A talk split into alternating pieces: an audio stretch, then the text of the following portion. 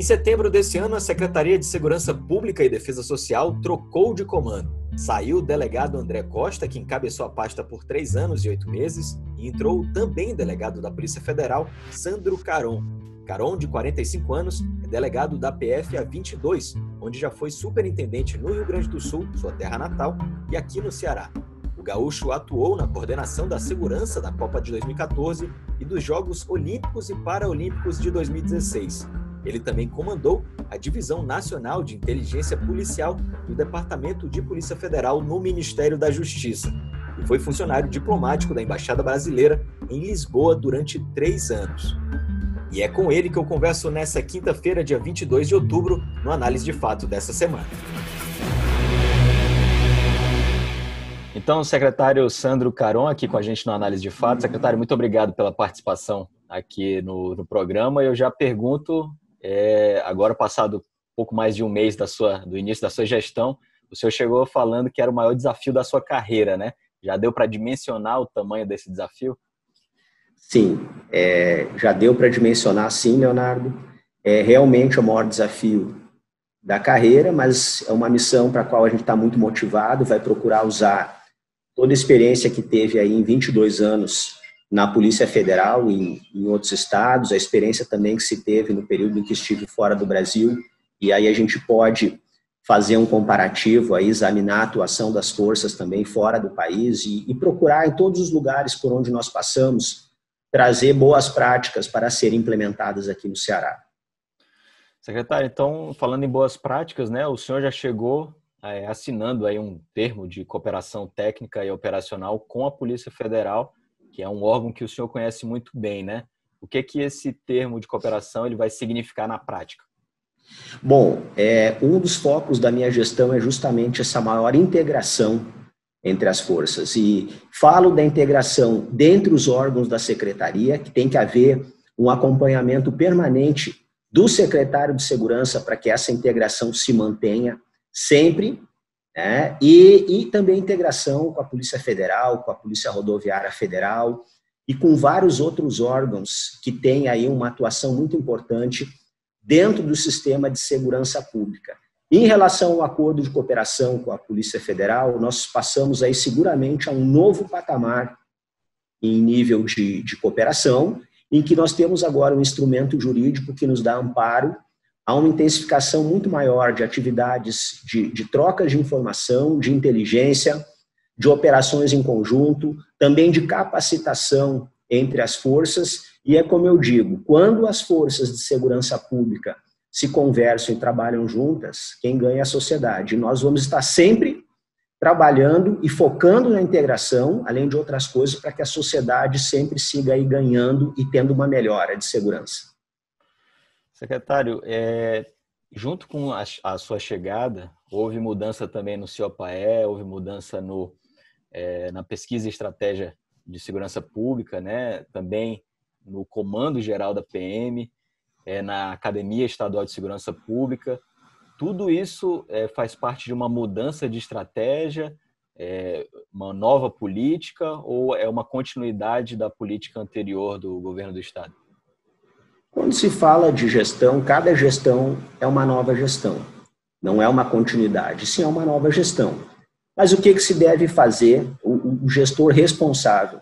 Ao assumir uma função dessas, ele tem que avaliar tudo aquilo que já esteja bem, que já sejam boas práticas implementadas e que estejam dando resultados, é claro que se vai manter. Mas dentro da experiência de cada um e da visão de cada um, é natural que você faça algumas trocas de comando no, no primeiro escalão, dentro da secretaria e nos órgãos vinculados, sempre buscando é, profissionais com, com um perfil mais alinhado àquilo que você julga adequado para aquele momento. E é como eu falo, às vezes uma troca de gestão não significa que é, quem foi trocado não estava trabalhando bem. Significa que você escolheu uma pessoa que vai ter um novo enfoque. E aquele enfoque que é necessário para um momento de repente, um, dois anos atrás não era enfoque necessário. Então, dentro de todo o diagnóstico que eu fiz, acabei é, definindo por essas trocas, escolhendo profissionais que atuem bem dentro daquela diretriz que se quer implementar. E aí, ressaltando aqui, o nosso planejamento nível de segurança pública, no Ceará nunca vai ser um planejamento para esse mês, vai ser sempre um planejamento, claro, para questões imediatas, devem ser resolvidas, mas sempre focando no médio e no longo prazo também. Tá? A gente sempre tem que ter, no mínimo, tem que estar pensando dois anos à frente, onde se quer chegar. E esse seu, esse seu pensamento a médio prazo significa um fortalecimento da, da Polícia Civil, um enfoque na inteligência e menos na, no policiamento ostensivo, digamos assim, na segurança pública? Dentro do sistema de segurança pública, a inteligência, a Polícia Civil com investigação e a Polícia Militar com policiamento preventivo e ostensivo, todos eles são fundamentais. Então, em relação ao policiamento preventivo é, e ostensivo da Polícia Militar, a ideia é utilizar mais é, inteligência e estatística, tá? com as chamadas manchas criminais, como a gente define, em que você avalia em todo o território do Ceará onde é que tu tens uma maior incidência de crimes por tipo de crime, levando em conta locais, microterritórios, horários, dias da semana. Então, em relação à polícia é, militar, o que se quer implementar é justamente a inteligência e a estatística como elemento para direcionar o policiamento preventivo e ostensivo, sempre buscando, dentro da estrutura que se tem, o máximo de resultado. A Polícia Civil, é, até por eu ser de uma polícia judiciária, no caso a Polícia Federal, eu entendo que não tem como você fazer um adequado trabalho de, de repressão a esses grupos criminosos que aqui atuam sem uma atividade muito intensa de investigação, né, que é a chamada polícia judiciária, que é feita pela polícia civil. Então, muita investigação, e além disso entra a área de inteligência, em que há uma estrutura de inteligência na Secretaria de Segurança Pública, e há também uma estrutura de inteligência em cada um dos órgãos vinculados à Secretaria de Segurança Pública, né, como no caso Polícia Civil, Polícia Militar, Corpo de Bombeiros Militar, PFOSSE. Então, assim, é, Usa-se a estatística e a inteligência para direcionar a PM. Há, tem que haver uma intensificação muito grande nas investigações em cima de grupos criminosos, e aí eu entro aqui. Nós temos que atingir esses grupos criminosos com investigações extremamente qualificadas. E claro, isso é um trabalho que leva tempo. Você não consegue montar um trabalho desses em 15 dias, em um mês. Mas investigações que realmente atinjam a estrutura desses grupos, mudando a realidade. Eu sempre faço um comparativo, né? Não adianta você tratar uma pneumonia com paracetamol. É, você vai diminuir o sintoma, mas tu não vai tratar o efeito. Fazendo um, um comparativo com a questão de saúde. Então, você tem que ter, sim, muita investigação. E o terceiro elemento, como eu já disse aqui, além do policiamento preventivo e ostensivo da investigação, é a inteligência. Nós temos que, e é uma das metas, que já será iniciada aí nas próximas semanas, é uma reestruturação na inteligência de segurança pública do Ceará. Então, nós temos que usar, sim, a inteligência para guiar também essas investigações, para identificar mais as causas de, todo, de, de toda essa criminalidade, né, formas mais eficientes de atingir esses grupos e de melhorar a segurança pública como um todo. Então, a gente vai ter, sim, esse tripé inteligência, investigação e policiamento preventivo e ostensivo.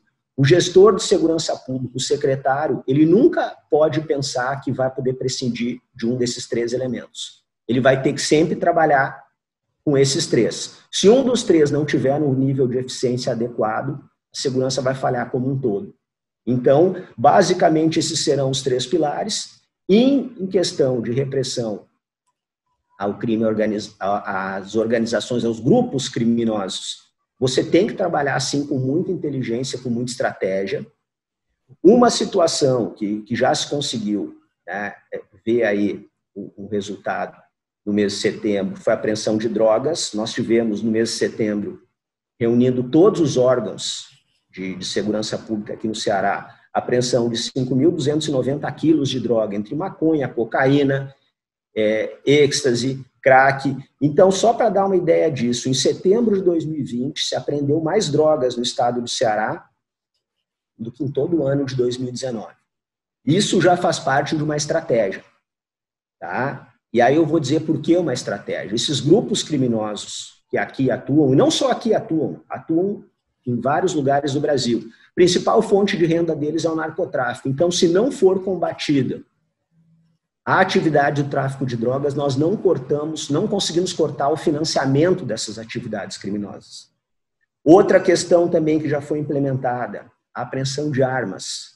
E aí a gente foca aqui justamente nas armas que estavam em poder de criminosos. Nós conseguimos, em 40 dias de gestão, aprender, tirar das ruas, tirar das mãos do crime, 781 armas no estado do Ceará. Então, toda a estratégia aqui, todo o trabalho é encaixado. Nada vai ser feito de maneira aleatória. Tudo tem que ser feito buscando um objetivo.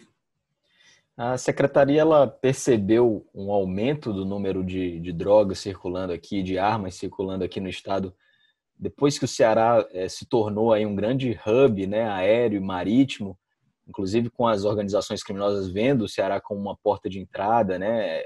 Lógico, isso foi muito bom para o nosso estado, para a economia, mas veio com esse ônus é, é, dessa, da, da, do problema do tráfico de drogas e do tráfico de armas, né? Isso foi notado pela, pela secretaria?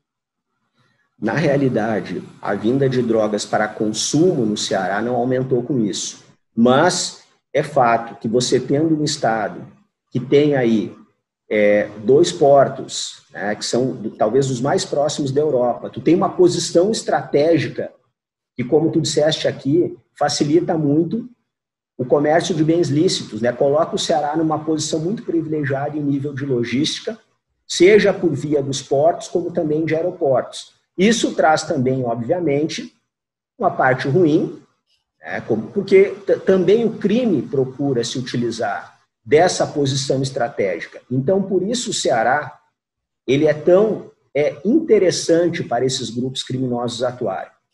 E aí eu já entro num elemento aqui que também muitas vezes não se aborda. Por que homicídios no Ceará praticados em brigas, em disputas entre esses grupos criminosos?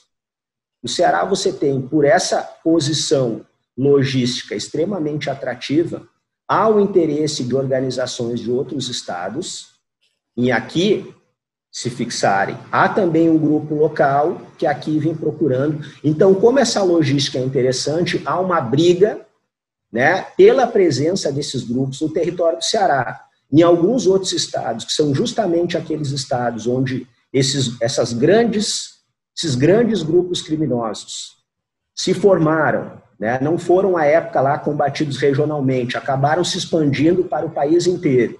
Em alguns desses estados, você tem um domínio completo de um grupo só. Então, você não vai ter facções brigando pelo poder e, consequentemente, o número de homicídios vai ser mais baixo. Então, realmente, essa posição de logística atrativa faz com que grupo aqui do Ceará, juntamente com outros grupos de outros pontos do país, disputem e isso gere um aumento de homicídios. Então, realmente, essa tentativa de circular drogas por aqui, para daqui eles saírem, principalmente para a Europa, por portos e aeroportos, ela ocorre sim porque a posição geográfica do Ceará favorece. E o que, é que tem sido feito nos aeroportos e nos portos nesse sentido de identificar esse, esse tráfico, né, a entrada de armas aqui. É, o governador Camilo Santana sempre bate na tecla de que é, o, o, o, governo federal deveria ser mais responsável por essa questão, né? E foi discutido desde o final do, do governo Michel Temer a questão da integração de uma de uma região ali de segurança pública baseada aqui no Nordeste, o Ceará tendo sendo a capital dessa dessa instituição aí de, de monitoramento, né? É, como é que anda essa, essa conversa com o governo federal para que o Ceará é, se torne mais blindado a essas facções? A repressão ao tráfico internacional de drogas, ela é de atribuição exclusiva da Polícia Federal. Em relação ao tráfico local e ao tráfico interestadual, é, aí sim a, a Polícia Civil no Estado do Ceará atua em investigações. Mas, atual, especificamente, esses grupos que utilizam os portos e aeroportos para fazer tráfico internacional, eles são objeto de investigações da Polícia Federal. Mas é claro, como é que o Estado do Ceará atua? Ele atua em apoio à Polícia Federal. Como foi dito agora há pouco aqui, assinamos um protocolo de cooperação que dá maior embasamento jurídico para essa troca de informações, para essas atividades de inteligência e operações em conjunto. Então, portos e aeroportos, né, a questão do tráfego internacional fica a critério da, da, fica a cargo da Polícia Federal, mas há o apoio sim da Segurança Pública do Ceará.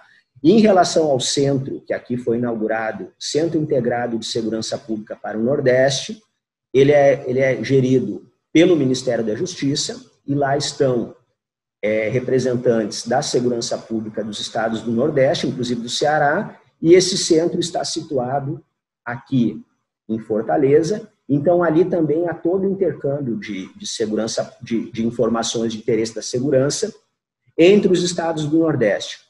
Como eu já passei em vários outros estados, em várias outras regiões do Brasil, eu digo que aqui no Nordeste, entre os nove estados, há um, uma permanente movimentação desses grupos criminosos de um estado para o outro.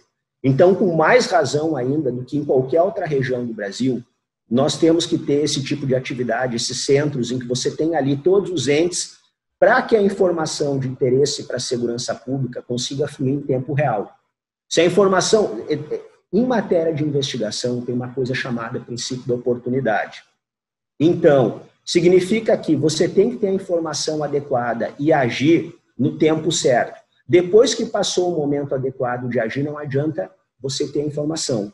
Daí a importância de um centro que permite a informação, a informação sensível de interesse, ela flua em tempo real. Então, temos esse, esse centro aqui e, de parte da secretaria, sempre procuramos dar todo o apoio de logística para que as atividades ali corram bem.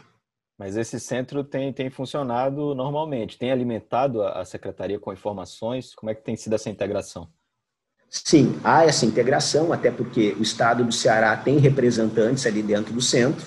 Então, a informação que ali chega é, de outros estados via centro, ela nos é repassada, é repassada para a área de inteligência da secretaria em tempo real. Tá? Então, ele vem, vem funcionando e a gente vai buscar e dar todo apoio para cada vez mais implementar essa cooperação.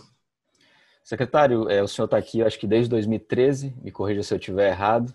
É, o senhor, com certeza, andando aqui de carro por Fortaleza, o senhor com certeza viu em muros pichados, né?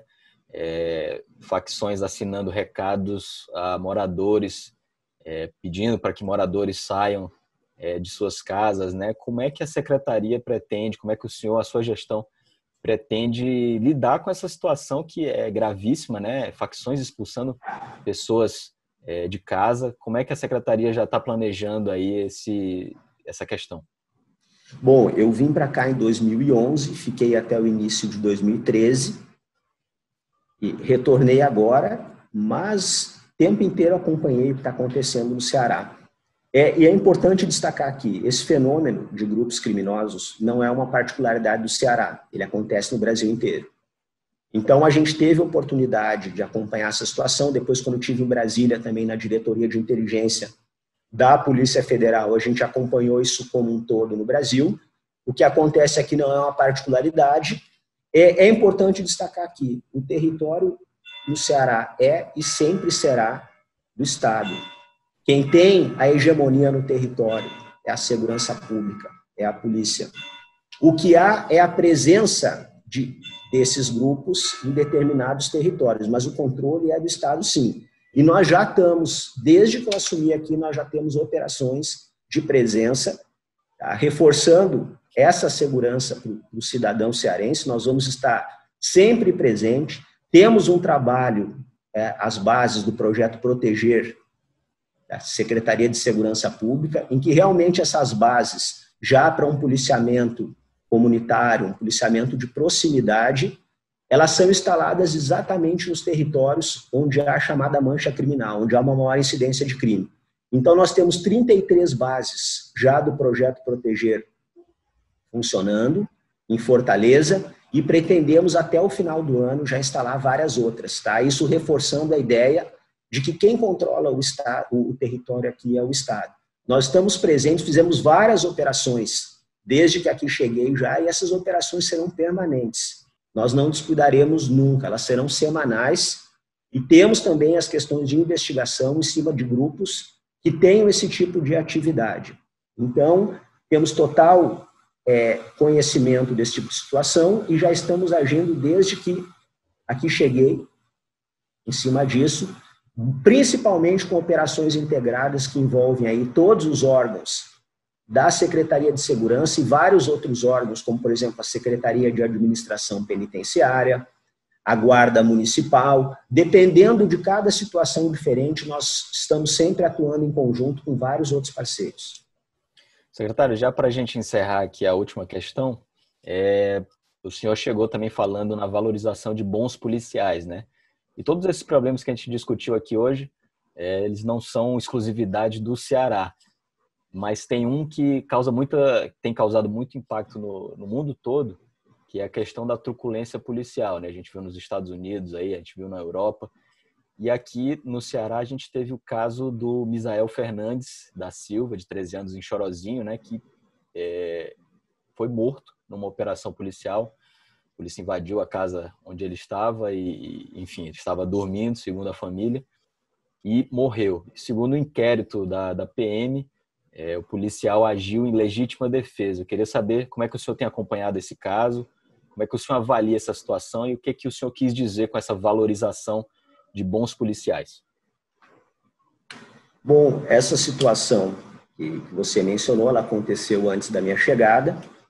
É, o que eu já tive conhecimento é que foi instaurado aí um inquérito policial militar, a Delegacia de Assuntos Internos também da CGD instaurou um inquérito sobre o caso, e o que chegou ao meu conhecimento foi que exatamente esses inquéritos já estão com o Ministério Público, que está analisando, eventualmente o Ministério Público vai se posicionar, vai encaminhar a situação ao Poder Judiciário. Nós temos aqui no Ceará a Controladoria Geral de Disciplina, que é um órgão autônomo, é, fora da Secretaria de Segurança, com status de secretaria, que justamente acompanha esse tipo de situação em cada caso concreto. Como eu, ainda, eu não estava aqui e não tive contato com as apurações, fica um pouco difícil é, comentar e emitir uma opinião, uma vez que cada situação de intervenção ela tem que ser avaliada individualmente, com um olhar técnico, vai haver toda a apuração, vai haver uma perícia independente, apuração independente, em relação a esse caso, os inquéritos já estão com o Ministério Público, que vai se posicionar a partir de uma análise da situação. Quando eu mencionei a valorização dos bons policiais, eu quis dizer que, que realmente a grande maioria dos policiais aqui do Ceará é, são, são pessoas dedicadas, que buscam melhor para a sociedade, se dedicam. Então, os bons policiais são realmente a maioria. E em relação a isso também, por outro lado, eu reforço que eu não compactuo com desvio de conduta. Certo? A polícia tem que agir de maneira firme e dentro da lei. Então, em relação à situação de uso da força, a polícia tem que ser firme. O que é uma polícia firme? Tá? É a polícia que faz o chamado uso progressivo da força. Dentro de uma situação concreta, em que o policial tenha que intervir ele tem que usar da força necessária para conter a situação, para proteger sua própria vida e a vida dos cidadãos que ali estão no momento. Então, o uso progressivo, a força é necessária. Então, ele tem que ser firme, agir dentro da lei. É basicamente isso. Tá? Eu não compactuo com desvio de conduta, mas eu sei que a grande maioria são bons policiais, merecem ser valorizados, merecem uma permanente é, capacitação, e todo tipo de apoio da secretaria e do secretário de segurança para seguirem cumprindo sua missão, que não é fácil. Tá? Isso é, é bem importante destacar. A atividade policial é uma atividade muito complicada, existe a questão ali do, do risco, não é fácil conviver com o estresse da atividade, e por isso existe essa preocupação com o bem-estar, com a valorização dos policiais, que é como a gente fala, né? A, a maioria está realmente buscando o melhor para a sociedade cearense. É, um, é uma preocupação do senhor? É uma, vai existir esse olhar voltado na, na Academia é, Estadual de Segurança Pública, na melhora da formação desses, desses novos policiais e também no acompanhamento desses policiais que já é, estão na, na força policial hoje? Um acompanhamento psicológico, né? Porque, como o senhor disse, é um trabalho que é, tem um nível de estresse altíssimo e qualquer erro pode terminar em tragédia. Né? Vai existir esse olhar da sua gestão para esses policiais? Com certeza vai existir esse olhar. Existe aqui na secretaria um setor de apoio biopsicossocial E nós vamos buscar, durante todo o tempo que aqui estiver, melhorias para que esse serviço chegue a todos os policiais que dele necessitem. Em relação à Academia Estadual de Segurança Pública, ela é fundamental. Como eu disse na, na posse do novo diretor-geral da academia, é ali que tudo começa. Quando eu falo um bom policial, eu me refiro a um policial bem selecionado, bem formado, permanentemente capacitado e valorizado. Desses quatro elementos que eu aqui citei, três têm envolvimento direto da Academia Estadual de Segurança Pública. É lá que ele é selecionado, através de um concurso, ele é selecionado, é lá que ele é formado, e nós temos na Academia Estadual de Segurança Pública também um setor de capacitação permanente. Não adianta o, o, o policial ir para uma academia, para um curso de formação, aí depois tomar posse e nunca mais fazer um curso, nunca mais fazer uma reciclagem. E não, então nós temos esse olhar, sim, de reciclagem, de formação continuada, de acompanhamento é, biopsicossocial, sempre buscando o melhor. Né? O, o policial ele tem que estar bem é, motivado e pronto para bem é, desempenhar a sua função, que não é fácil desempenhar a função. Ela é uma função que envolve estresse, é uma função delicada. Você tem muitas vezes uma fração de segundos para tomar uma decisão dentro ali da operação e depois os outros terão anos para avaliar a conduta, mas muitas vezes esquecem que uma decisão é tomada numa fração de segundos. Secretário, então, obrigado aí pela participação aqui na Análise de Fato. Queria desejar muito sucesso aí na sua gestão, muito trabalho também e obrigado aqui pela participação.